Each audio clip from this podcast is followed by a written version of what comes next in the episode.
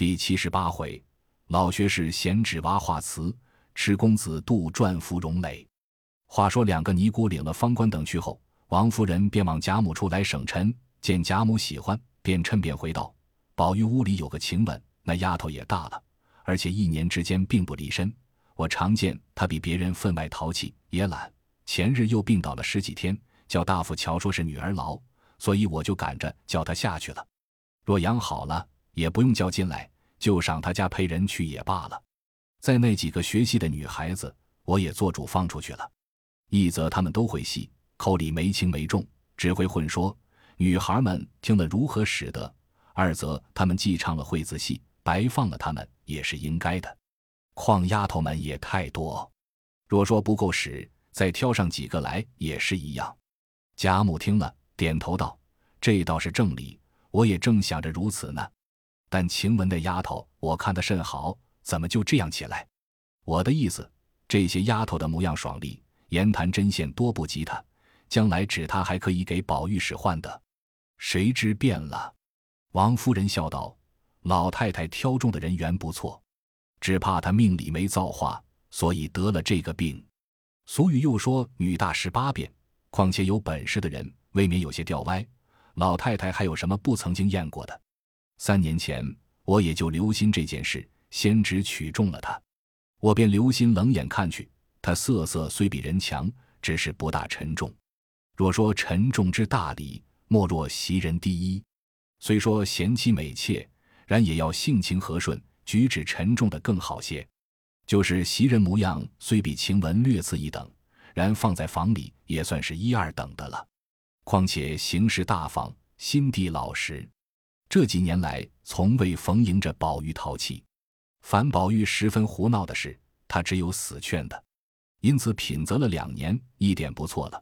我就悄悄地把他丫头的月分钱止住，我的月分银子里拨出二两银子来给他，不过使他自己知道，越发小心学好之意。且不明说着，一则宝玉年纪尚小，老爷知道了又恐说耽误了书；二则宝玉在自为已是跟前的人。不敢劝他说他，反倒纵性起来，所以直到今日才回明老太太。贾母听了，笑道：“原来这样，如此更好了。袭人本来从小不言不语，我只说他是没嘴的葫芦。既是你深知，岂有大错误的？而且你这不明与宝玉的主意更好。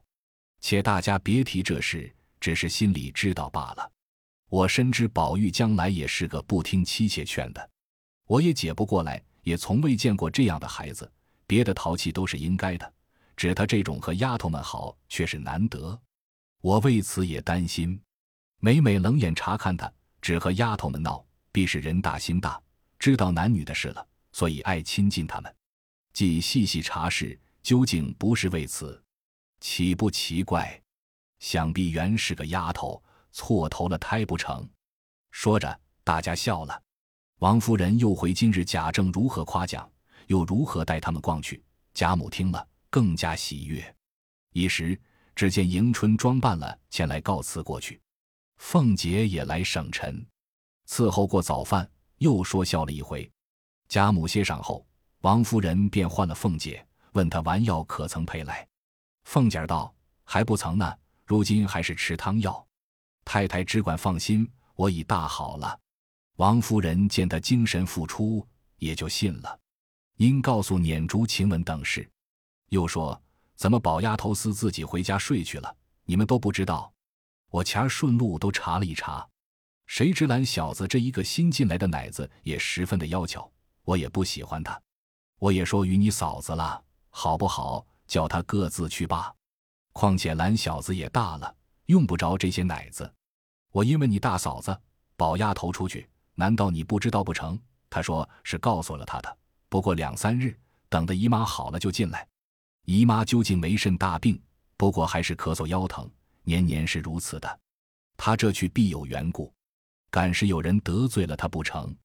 那孩子心重，亲戚住一场，别得罪了人，反不好了。凤姐笑道：“谁可好好的得罪他们？”他们天天在园里，左不过是他们一群人。王夫人道：“别是宝玉有嘴无心，傻子似的，从没个忌讳，高兴了信嘴胡说也是有的。”凤姐笑道：“这可是太太过于操心了。若说他出去干正经事，说正经话去，却像个傻子；若只叫他进来，在这些姊妹跟前，以至于大小的丫头跟前，他最有进让，又恐怕得罪了人，那是再不得有人恼他的。我想薛妹妹此去，想必为着前日搜检众丫头的东西的缘故，她自然为信不及园里的人才搜检。她又是亲戚，现也有丫头老婆子在内。”我们又不好去搜检，恐我们疑她，所以多了这个心，自己回避了，也是应该避嫌疑的。王夫人听了这话不错，她是以多了这个心，自己回避了。自己遂低头想了一想，便命人请了宝钗来分析前日的事，以解他的疑心，又仍命他将来照旧居住。宝钗陪笑道：“我原要早出去的，只是姨娘有许多的大事，所以不便来说。”可巧前日妈又不好了，家里两个靠得的女人也病着，我所以趁便出去了。姨娘今日既已知道了，我正好明讲出情理来，就从今日辞了好搬东西的。王夫人、凤姐都笑道：“你太固执了，正经在搬进来的为事，修为没要紧的事，反疏远了亲戚。”宝钗笑道：“这话说的太不解了，并没为什么使我出去。”我为的是妈近来神思比先大减，而且夜间晚上没有得靠的人，通共只我一个。二则如今我哥哥眼看娶嫂子，多少针线活计，并家里一切动用的器皿，尚有未齐备的，我也须得帮着妈去料理料理。姨娘和凤姐姐都知道我们家的事，不是我撒谎。三则自我在园里，东南上小角门子就常开着，原是为我走的，保不住出入的人，就图省路，也从那里走，又没人盘查。设若从那里弄出一件事来，岂不两碍脸面？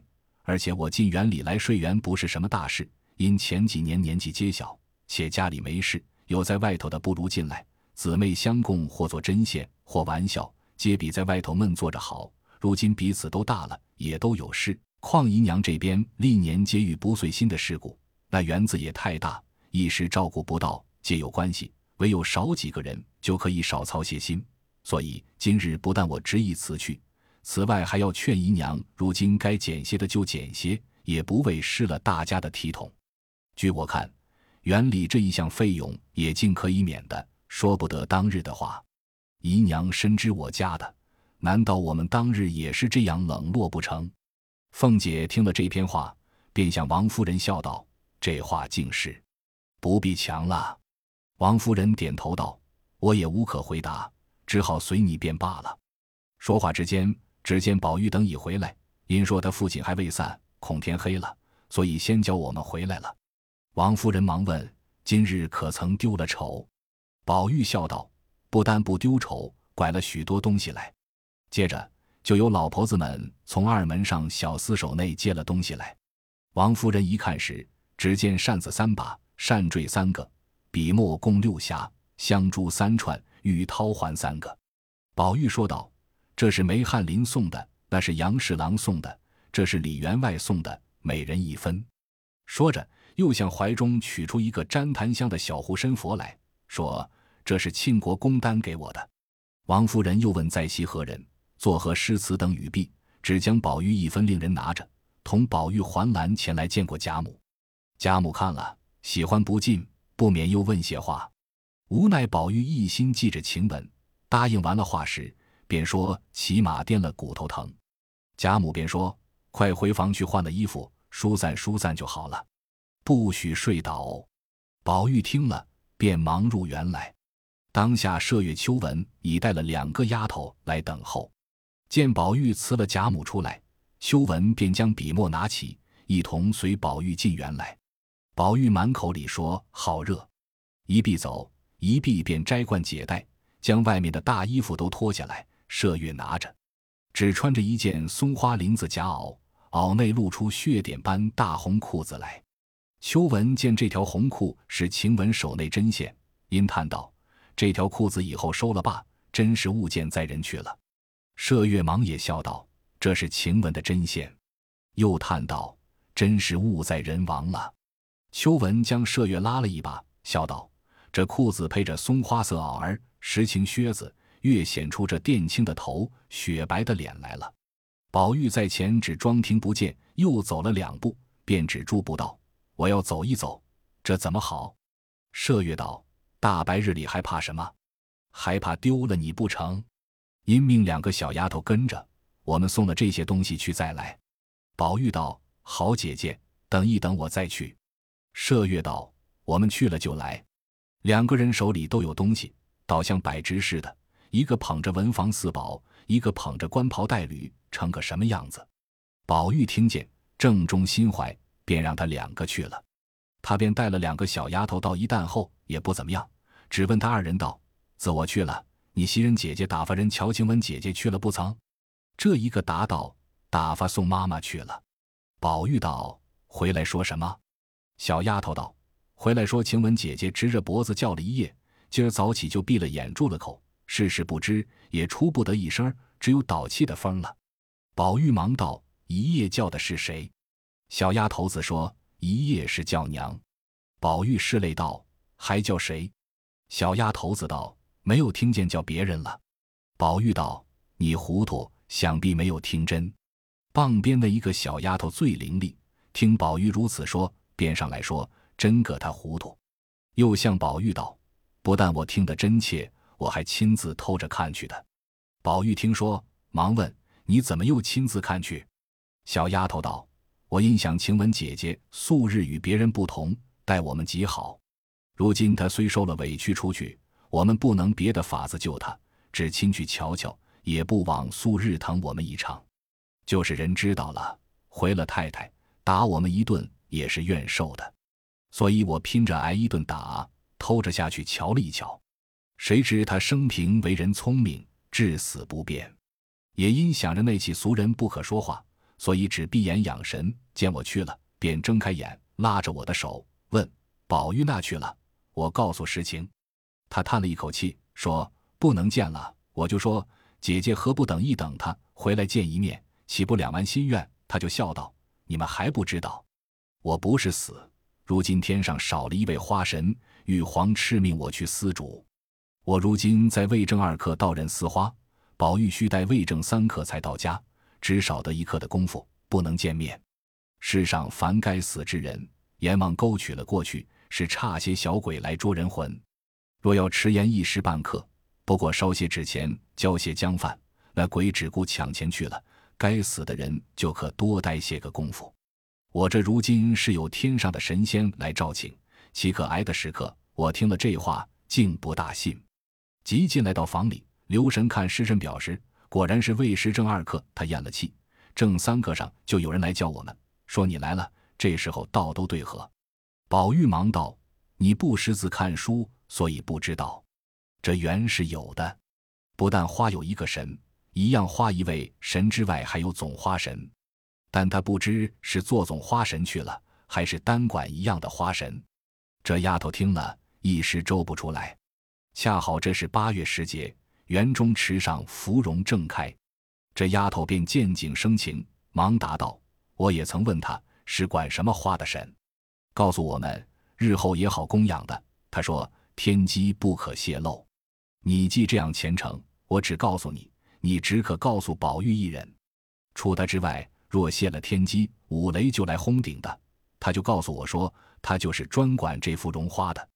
宝玉听了这话，不但不为怪。一且去悲而生喜，乃指芙蓉笑道：“此花也须得这样一人去司掌。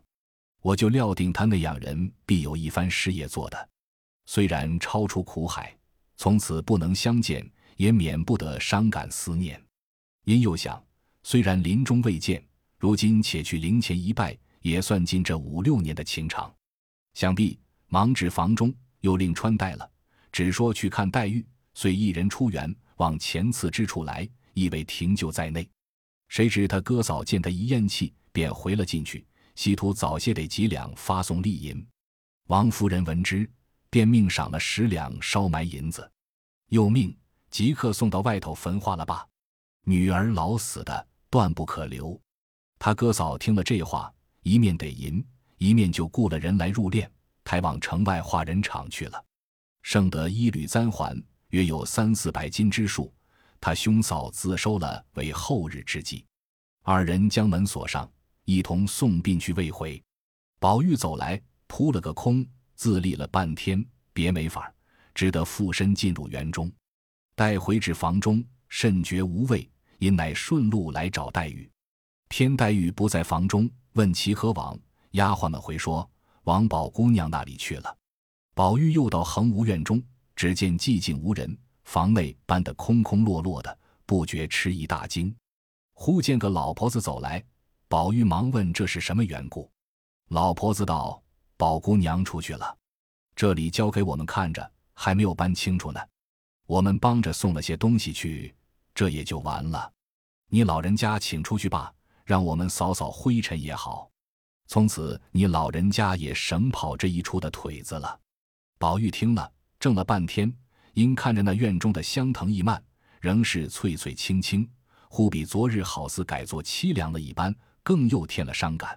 默默出来，又见门外的一条翠月带上也半日无人来往，不似当日各处房中丫鬟不约而来者络绎不绝。又俯身看那带下之水，仍是融融脉脉的流江过去，心下阴想：天地间竟有这样无情的事，悲感一番。忽又想到去了思琪、入画、方官等五个，死了晴雯。今又去了宝钗等一处，迎春虽尚未去，然连日也不见回来，且接连有媒人来求亲，大约园中之人不久都要散得了。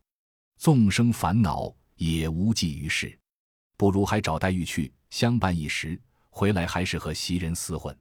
只这两三个人，只怕还是同死同归的。想必仍往潇湘馆来，偏黛玉尚未回来。宝玉想，亦当出去后送才是，无奈不忍悲感，还是不去的好，虽又垂头丧气的回来。正在不知所以之际，忽见王夫人的丫头进来找他说：“老爷回来了，找你呢，又得了好题目来了，快走，快走！”宝玉听了，只得跟了出来，到王夫人房中，他父亲已出去了。王夫人命人送宝玉到书房中。彼时，贾政正与众目友们谈论寻秋之盛，又说临散时忽然谈及一事，最是千古佳谈。风流意，忠义慷慨，八字皆备，倒是个好题目。大家要做一首挽词。众目宾听了，都忙请教戏何等妙事。贾政乃道：当日曾有一位王封，曰恒王，出镇青州。这恒王最喜女色，且工于好武。因选了许多美女，日习武事。每公余折开宴连日，令众美女以战斗攻拔之事。其机中有一姓林行四者，姿色极观，且武艺更精，皆呼为林四娘。恒王最得意，遂超拔林四娘统辖诸姬，又呼为娃化将军。众卿客都称妙极神奇，竟以娃化下家将军二字，反更觉妩媚风流。真觉是其文也，想着恒王也是千古第一风流人物了。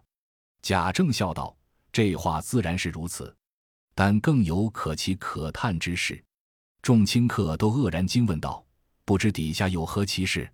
贾政道：“谁知次年便有黄金赤眉一干流贼余党，复有乌合抢掠山左一带。恒王亦为犬羊之恶，不足大举，因轻其前脚。”不义贼众颇有诡谲智术，两战不胜，恒王遂为众贼所戮。于是青州府内文武官员个个皆谓王上不胜，你我何为？遂将有献城之举。林四娘得闻凶报，遂集聚众女将，发令说道：“你我皆向蒙王恩，代天履地，不能报其万一。今王既允身于国，我亦当允身于王。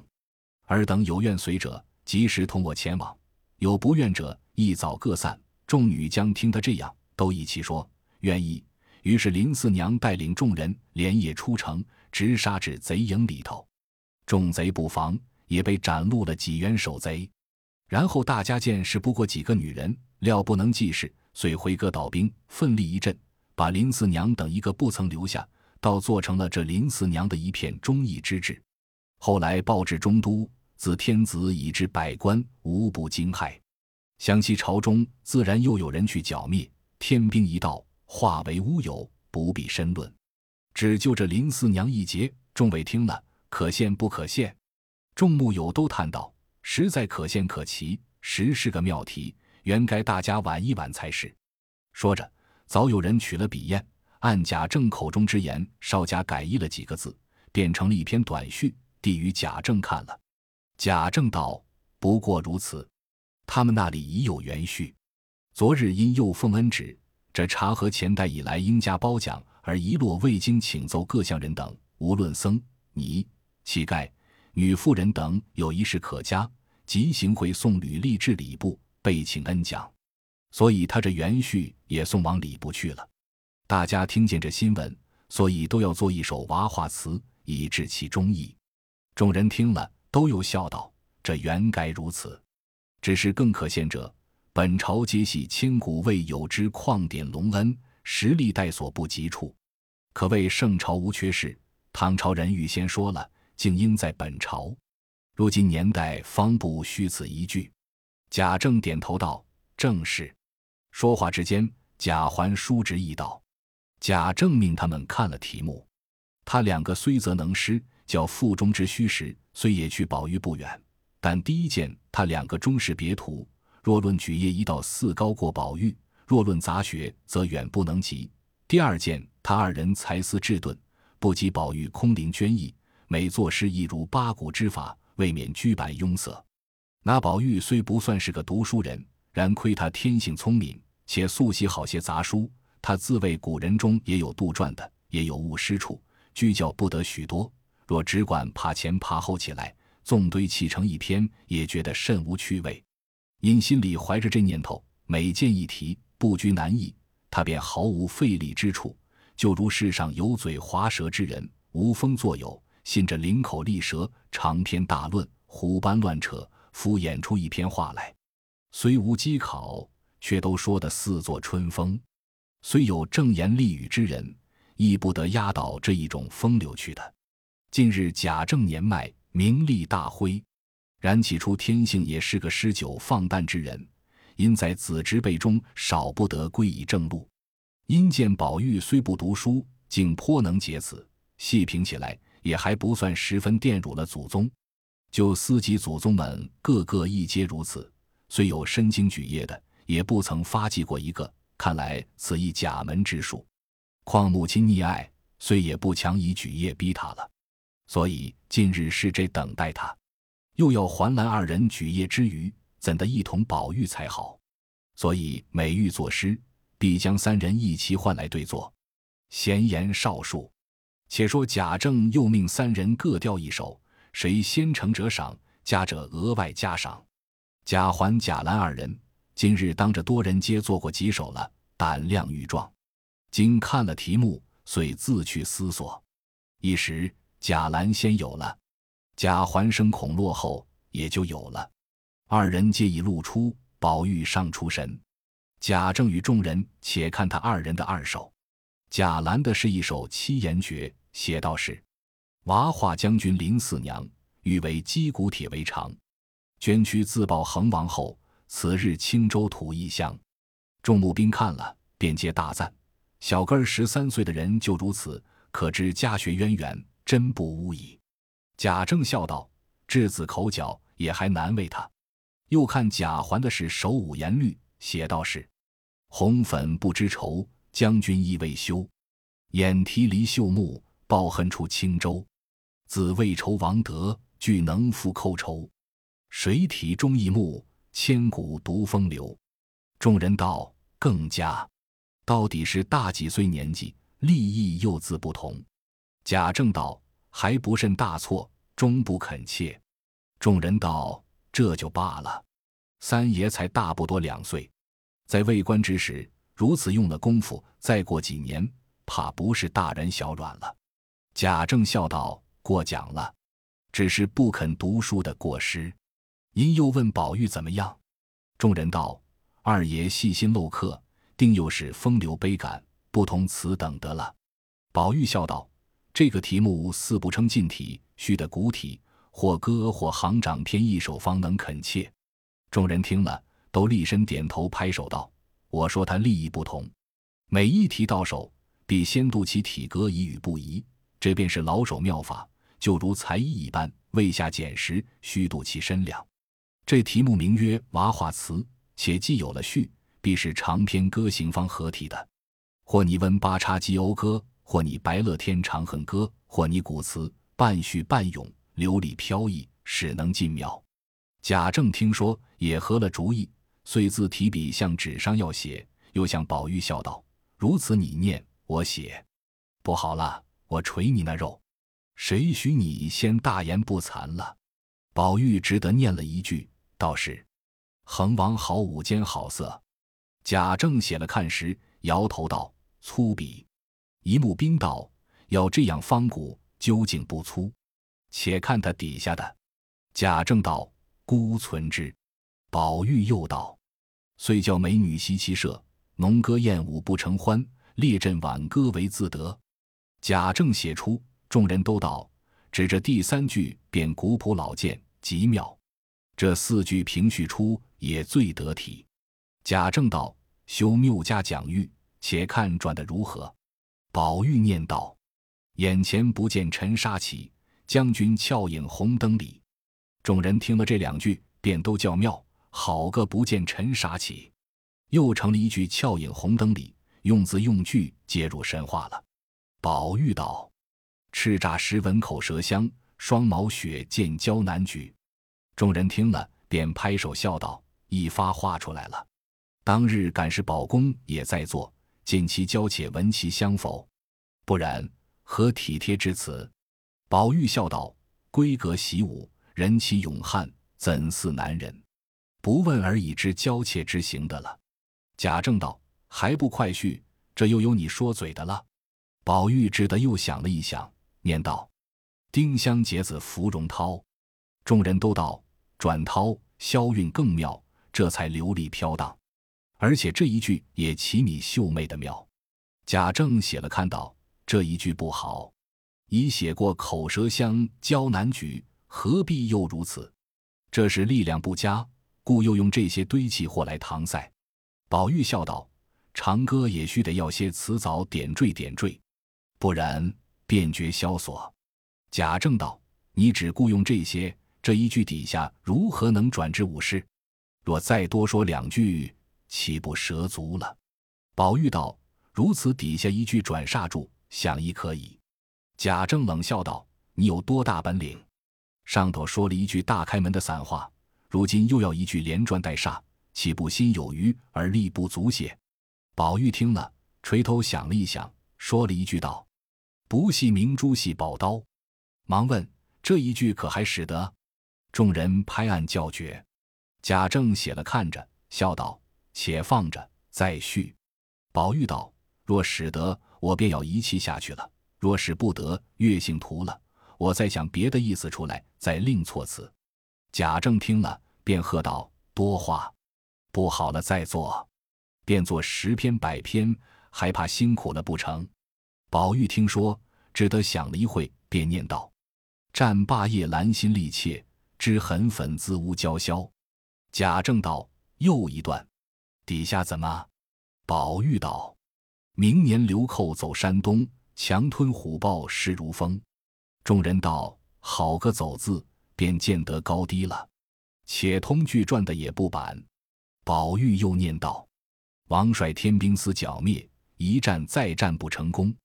清风吹折陇头麦，日照旌旗虎帐空。”青山寂寂水丝丝，正是横王战死时。雨淋白骨雪染草，月冷黄沙鬼守尸。众人都道妙极妙极，不知叙事词藻无不尽美。且看如何至四娘，必另有妙转奇句。宝玉又念道：纷纷将士执宝身，青州眼见皆灰尘。不期忠义名闺阁，奋起横王得一人。众人都道铺叙的委婉，贾政道太多了，底下只怕累赘呢。宝玉乃又念道：“恒王得意属谁行？娃化将军临死娘，号令秦姬去赵女，燕里农逃临战场。秀安有泪春愁重，铁甲无声夜凄凉。胜负自然难预定，是萌生死报前往。贼时猖獗不可敌，柳折花残时可伤。浑一城郭家相近，马见胭脂骨髓香。星驰时报入京师，谁家儿女不伤悲？天子惊慌愁失守，此时文武皆垂首。何时文武立朝纲？不及闺中临四娘。我为四娘长太息，歌成于意上望皇。念毕，众人都大赞不止，又都从头看了一遍。贾政笑道：“虽然说了几句，到底不大恳切。”因说：“去罢。”三人如得了赦的一般，一起出来，各自回房。众人皆无别话，不过至晚安歇而已。独有宝玉一心凄楚，回至园中，猛然见池上芙蓉，想起小丫鬟说晴雯做了芙蓉之神，不觉又喜欢起来，乃看着芙蓉嗟叹了一回。忽又想起死后并未至灵前一祭，如今何不在芙蓉之前一祭？岂不尽了礼？比俗人去灵前祭吊。又更觉别致，想必便欲行礼，忽又止住道：“虽如此，也不可太草率了，也须得衣冠正齐，殿仪周备，方为成敬。”想了一想，如今若学世俗之殿礼，断然不可，竟也还别开生面，另立排场，风流奇异，于是无赦，方不负我二人之为人。况且古人有云：“黄屋行老，频繁温藻之见，可以修王宫。”见鬼神，原不在物之贵贱，全在心之澄净而已。此其一也。二则累文婉辞，也需另出几件，自放手眼，亦不可倒袭前人的套头。填几字搪塞耳目之文，亦必须洒泪泣血，一字一页，一句一题，宁使文不足悲有余，万不可上文早而反失悲切。况且古人多有微词，非自我今作咏。无奈今之人全活于功名二字，故上古之风一喜皆尽，恐不合时宜，与功名有碍之故也。我又不稀罕那功名，我又不为世人观阅称赞，何必不远识楚人之大言、招魂、离骚、九变、枯树、问难、求水、大人先生传等法，或杂参单句，或偶称短联，或用十点，或设譬喻，随意所知，信笔而去。喜则以文为戏。悲则以言致痛，此达意尽为止，何必若世俗之居居于方寸之间哉？宝玉本是个不读书之人，在心中有了这篇歪意，怎得有好诗好文做出来？他自己却任意纂著，并不为人知目，所以大肆妄诞，竟杜撰成一篇长文，用晴雯素日所喜之兵交互一幅楷字写成，名曰《芙蓉女儿垒》，前序后格，又被四样晴雯所喜之物。于是夜月下，命那小丫头捧至芙蓉花前，先行礼毕，将那累文即挂于芙蓉之上，乃泣涕念曰：“为太平不义之源，荣贵净芳之月，无可奈何之日。以宏愿卓玉，今以群花之蕊，冰娇之狐，沁芳之泉，风露之名，四者虽微，聊以达成深信，乃至寄于白帝宫中抚思秋宴芙蓉女儿之前曰。”妾思女儿自临卓氏，迄今凡十有六载，其先之相及姓氏，因伦而莫能考者久矣。而欲得于亲枕之母之间，七夕宴游之夕，亲昵遐谢，相与共处者，仅五年八月有基。一女儿囊生之夕，其为质则金玉不足与其贵；其为性则冰雪不足与其洁；其为神则星日不足与其精。其为貌则花月不足于其色，姊妹惜目应显，欲袄贤养惠德。孰料究镇恶气高，应指翻遭浮浊，姿失度其秀，兰径被山。花园自怯，岂奈狂飙？留本多愁，何尽骤雨？偶遭虫豢之缠，遂报膏肓之咎。故而樱唇红褪，孕吐呻吟，杏脸香枯，色沉寒。卓瑶构。出自平为，荆棘蓬针，蔓延互有。岂朝游则涕，时染垢而终。既臻幽沉于不尽，复含往屈于无穷。高标见极，归为恨比长沙。直烈遭危，经国惨于余也。自诩心酸，谁怜夭折？仙云既散，方知难寻。舟迷俱哭，何来却死之乡？海失灵茶，不获回生之乐。眉黛烟青，左有我画；指环玉冷，今欠谁温？鼎炉之圣药犹存，金泪之余痕尚自。静分鸾别，愁开射月之帘；书画龙飞，爱者弹云之尺。伪金殿于草莽，石翠于尘埃。镂空阙，图悬七夕之针；带断鸳鸯，谁续无丝之缕？况乃今天暑节，白帝思时，孤亲有梦，空室无人。同阶月暗，芳魂与倩影同销；荣帐相残，娇喘共戏言皆绝。连田衰草，岂独蒹葭；匝地悲声，无非蟋蟀。露台晚气，穿帘不度寒针；雨立秋园，隔院西闻怨笛。芳名未泯，檐前鹦鹉犹呼；雁至江王，剑外海棠欲老。捉迷屏后，莲瓣无声；斗草庭前，兰芽网带。抛残绣线，引尖缕谁裁？折断冰丝，金斗玉香未晕。昨承严命，寄驱车而远涉方圆；今犯慈威，负主杖而拒抛孤旧。即闻会官备险，残为共学之盟；时果成灾，愧待同辉之巧。而乃西风古寺，烟至青林；落日荒丘，零星白骨。秋雨飒飒，蓬艾萧萧，格物旷以题园，扰烟盛而泣鬼。自谓红绡帐里，公子情深；始信黄土陇中。女儿命薄，汝南泪血斑斑洒向西风，子则于中默默诉平冷月。呜呼！故鬼域之为灾，其神灵而异度。前婢奴之口，讨起从宽；剖汉妇之心，愤犹未逝。在君之臣缘虽浅，然欲知彼意其中。因许拳拳之思，不禁谆谆之问，使之上帝垂惊。花宫待诏，生柴兰蕙，死霞芙蓉。听小婢之言，四舍无稽；以卓欲之思，则身为有据。何也？昔夜法善摄魂以传碑，李长吉被召而为祭，是虽书，其理则异也。故相物以配才，苟非其人，恶乃滥乎？始信上帝委托权衡，可谓至洽至邪，庶不负其所禀赋也。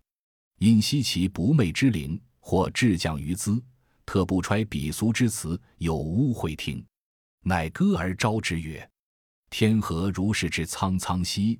诚欲求以游乎穹隆也？地何如是之茫茫兮？驾遥相以降乎泉壤也？望伞盖之路离兮，以积尾之光耶？列于宝而为前导兮，巍巍虚于傍耶？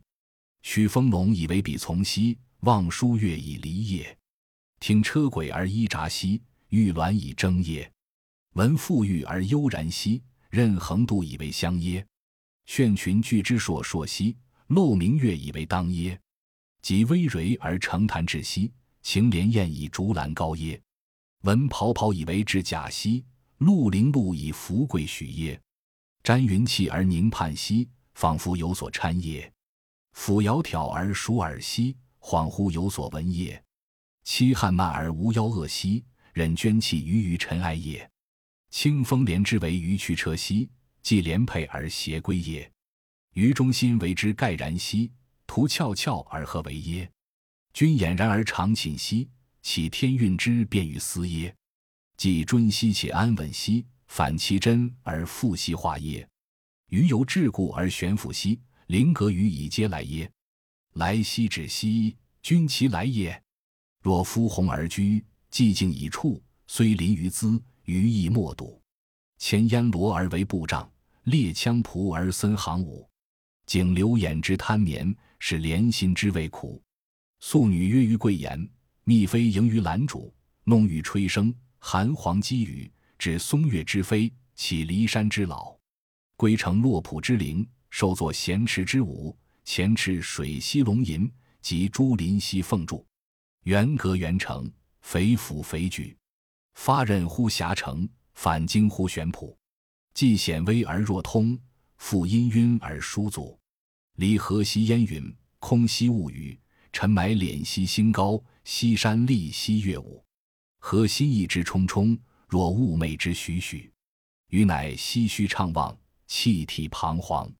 人语兮寂立，天籁兮云当。鸟惊散而飞，于煞蝶一响。至哀兮事倒，城里兮凄响。呜呼哀哉！上响。独臂，遂焚帛殿名，犹依依不舍。